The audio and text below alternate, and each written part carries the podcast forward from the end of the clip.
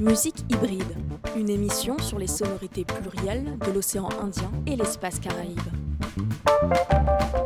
Le jeudi à 18h en bimestriel sur Radio Campus Paris. Nouvel épisode pour Musique Hybride en ce mois de janvier. Et après être allé sur les traces du pianiste martiniquais Marius Cultier, on revient sur les inspirations et les processus créatifs des jeunes artistes du bassin caribéen et de l'océan Indien. Alors après une première session avec les artistes Osmo Jam et Wally, Musique Hybride a rencontré Jérémy Labelle.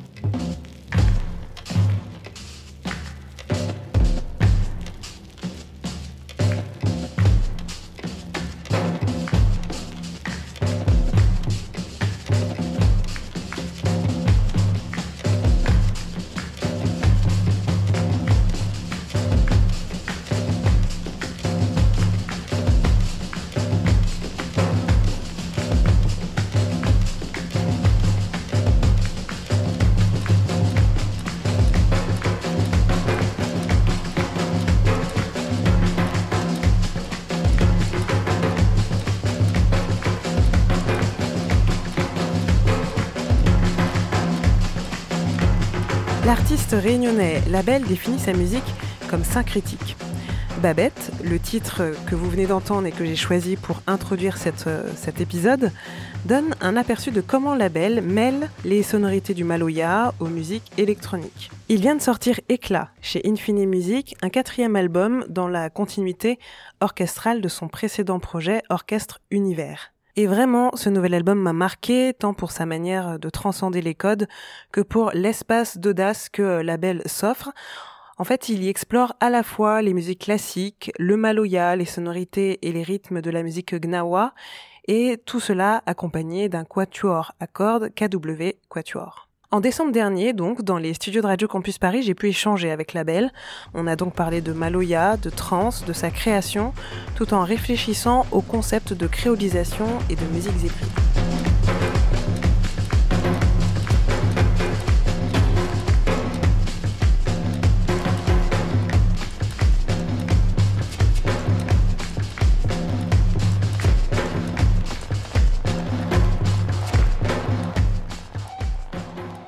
Je me posais la question de comment s'est fait un petit peu ce, ce processus où tu as basculé, parce que les deux premiers albums sont vraiment plus portés sur euh, la façon dont tu peux mélanger le maloya ou tes influences euh, à une musique beaucoup plus euh, électronique.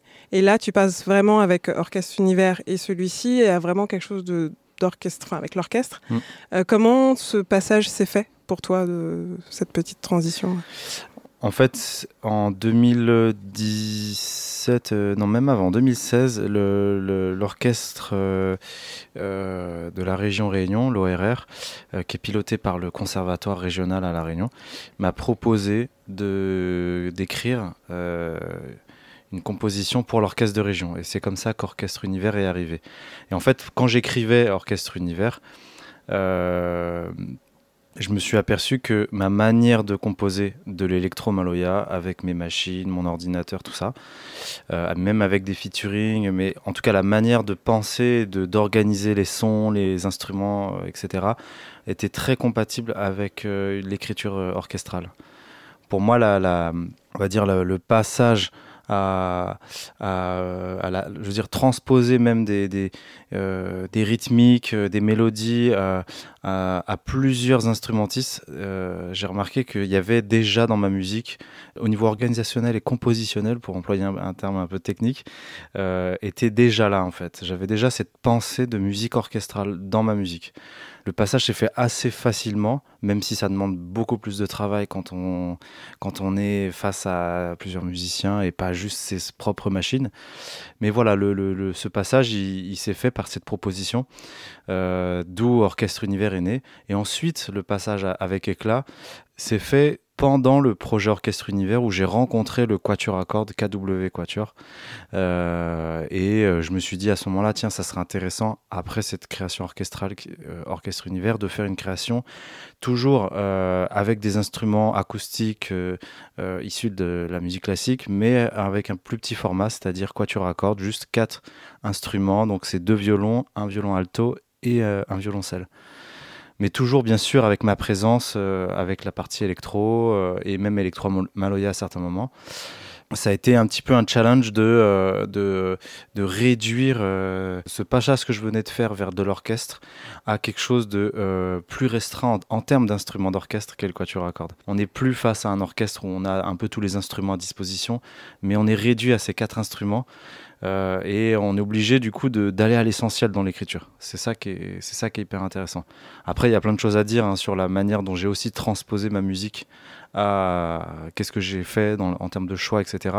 Mais c'est vraiment ça le, passage qui s'est fait euh, depuis, euh, depuis Univeril, euh, qui est sorti en 2017. Voilà, c'est ça.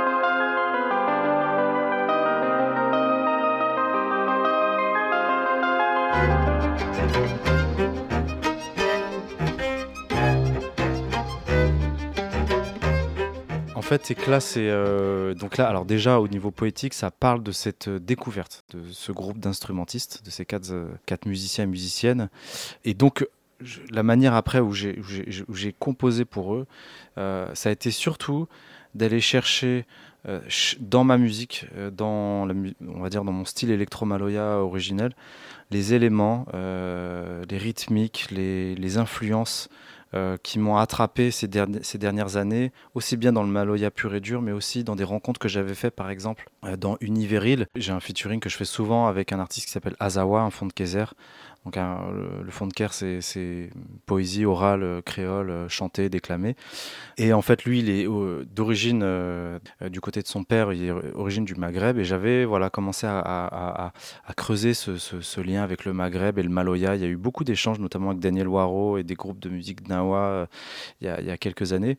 Et j'ai aussi un ami qui est marocain et avec qui j'avais comment dire, constater cette, similitude en, termes rythmiques euh, entre le ternaire euh, marocain et le ternaire réunionnais. Dans un des titres de Éclat qui s'appelle Mémonde, justement, il y a ce son en fait gnawa que j'essaye d'insérer avec le violoncelle qui est, retraité, mais toujours avec un, ternaire qui va vers le ternaire de l'océan Indien.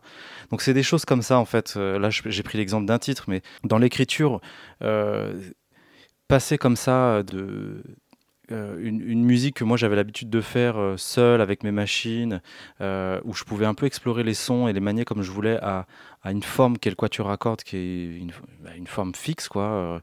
on est, quand on fait une œuvre pour quatuor à cordes, on ne peut pas rajouter un musicien en cours de route. le jeu, en tout cas, le, défi, c'est de rester avec ces quatre instrumentistes ça a été de, du coup de, prendre plutôt au niveau musical euh, les éléments qui, qui, font partie de la musique et de les faire jouer par ces instruments.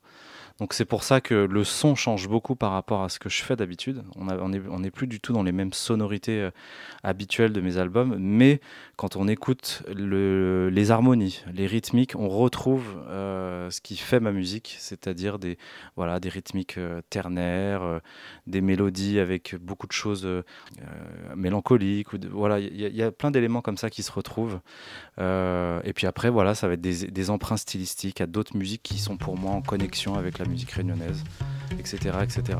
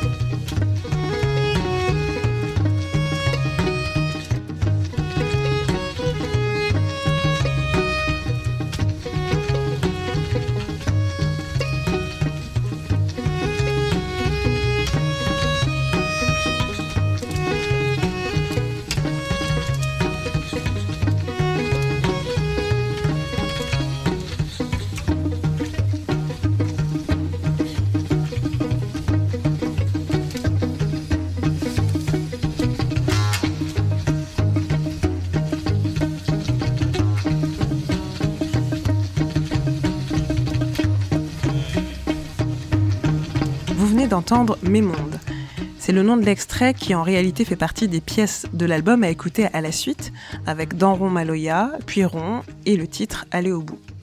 J'ai donc demandé à la belle quel a été son processus d'écriture dans cet enchaînement et s'il y avait un lien avec sa volonté d'exhumer la trance. L'enchaînement effectivement de ces quatre morceaux, euh, il, a, il a une fonction et il a un sens qui est très particulier, effectivement, qui, qui peut se retrouver dans d'autres euh, albums comme Orchestre Univers et même dans Univéril avec euh, le titre Home, mm. puis Babette et Nous. C'est euh, quelque chose que je fais souvent en live. En fait, pour moi, la musique est, dans, mes albums, je, cherche toujours un espèce de point de bascule euh, qui est euh, qu'on arrive à atteindre par la trance. Et pour moi, pour accéder à la trance, il faut passer par le Maloya. C'est toujours, même si mes albums commencent par des choses très diverses, et que là, ça, commence par quelque chose plutôt classique, etc. À un moment donné, il y a le Maloya qui arrive, qui s'immisce comme ça dans la musique et qui donne euh, la possibilité de basculer dans autre chose via la trance. Et euh, selon les albums, cette bascule, elle va euh, permettre à, l'auditeur et à l'auditrice d'atteindre des choses différentes, mais toujours autour de quelque chose de l'ordre du, pour moi, de euh, de quelque chose de divin presque. Il y a quelque chose de divin qui est soit lié aux ancêtres ou lié à un état particulier qu'on pourrait qu'on peut atteindre grâce à la transe. Mais euh, il y a comme une espèce de recherche de la vérité à travers ça. Euh, je sais que c'est un peu bizarre de dire ça, mais par exemple là dans Éclat, donc dans ce qui se passe avec ce quatuor à cordes, on commence effectivement ce, grand périple de ces quatre titres qui s'enchaînent avec Mes Mondes, donc ces emprunts euh, à la musique gnawa et, euh, ternaire. Euh, puis on arrive dans le Maloya avec Danron de Maloya. Donc le, Danron de Maloya, ça veut dire quoi? Ça veut dire qu'on rentre dans le rond de Maloya. Le rond de Maloya, c'est l'espace où, on, joue du Maloya, où on danse, etc. En tout cas, c'est comme ça que le Maloya se structure dans les cabars. et en fait, dans le rond de Maloya, introduit le troisième morceau qui est rond. Et rond, pour moi, c'est vraiment l'image de, de la transe, quoi, de cet état où, où euh, euh, il y a une forme d'unité qui se crée. Et pour moi, l'unité, je la symbolise souvent par un point. C'est vraiment le, truc euh, mentalement, voilà, c'est le point, quoi. Et, et en fait, dans, dans, dans, dans, Éclat, rond permet grâce à ce moment de, de trans qui est rond, où, les instruments jouent tous euh, euh, la même chose, ça devient presque fractal, euh, on, sort du réel, quoi. en tout cas, on sort du monde réel des humains pour entrer dans autre chose. Et en fait, cette autre chose est suivie par, par aller au bout. Et en fait, aller au bout, c'est l'apparition de quelque chose qui, qui arrive et pour moi, dans Éclat, c'est. En fait, j'ai pas envie de dire exactement ce que c'est parce que je veux laisser libre à l'interprétation, mais il y a quelque chose. Il y a quelque chose. Et notamment, là, cette réponse, elle arrive avec le, le, titre qui suit en fait ces quatre morceaux, euh, qui est le titre euh, éponyme de l'album qui s'appelle Éclat, donc. Et, euh, et, voilà. Et là, je vais pas, je vais pas en dire plus. Je vais m'arrêter là parce que sinon, je, dévoile toute la surprise du disque.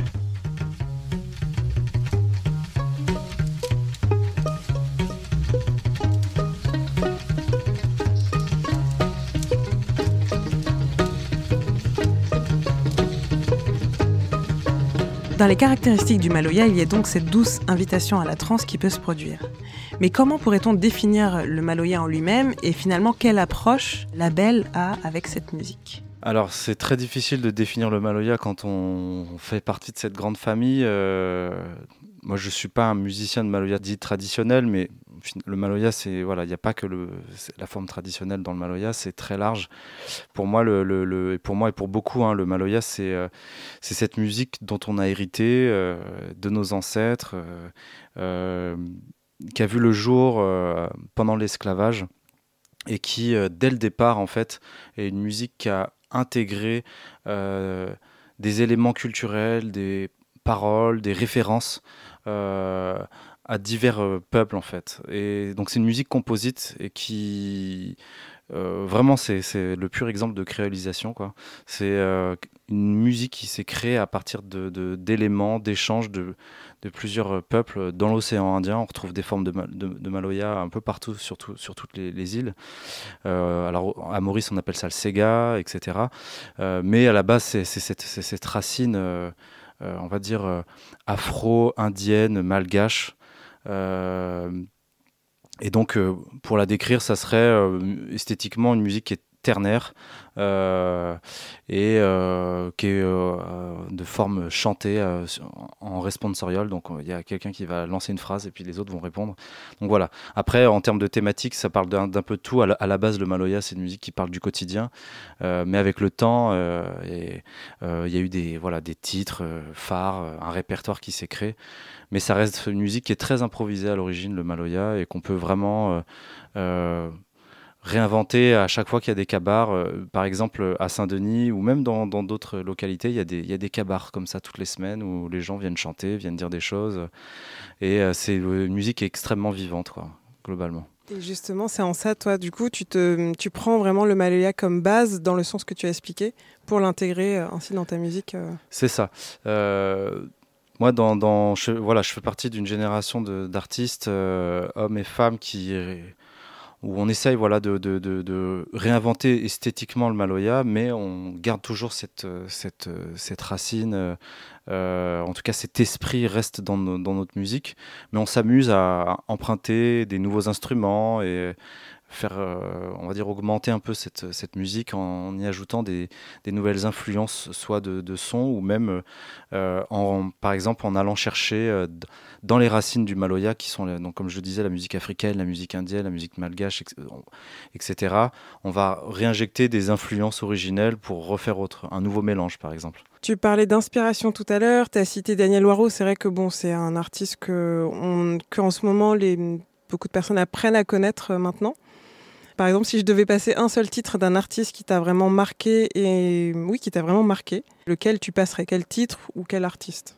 Ah, Il y a tellement de titres qui m'ont marqué. Je, là, ça, si, tu me dis dans quel style de musique, euh, même si le mot style est galvaudé, effectivement, je, pourrais te dire, mais là, il y a trop de euh... euh. dans le Maloya, bah, pour parler de Daniel Moirot, par exemple, euh, moi, j'aime bien euh, le titre. Euh, ben, Bâtard Cité, c'est le, plus connu, mais ça, reste pour moi euh, le titre qui, même si j'ai d'autres favoris, pour moi, c'est le titre qui, qui est encore d'actualité et toujours d'actualité, notamment sur cette question de d'unité dans la diversité. Quoi. C'est, mm. c'est ça qui est important. Et là, d'autant plus aujourd'hui au niveau de l'actualité politique, par exemple.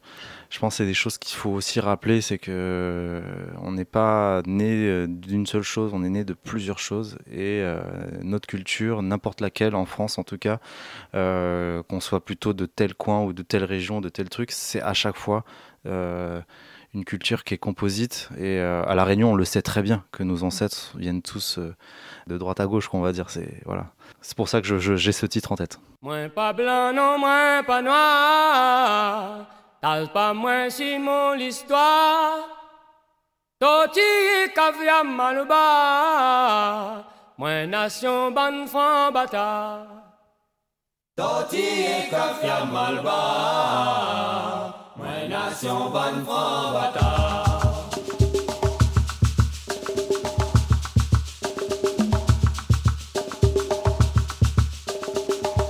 blanc, non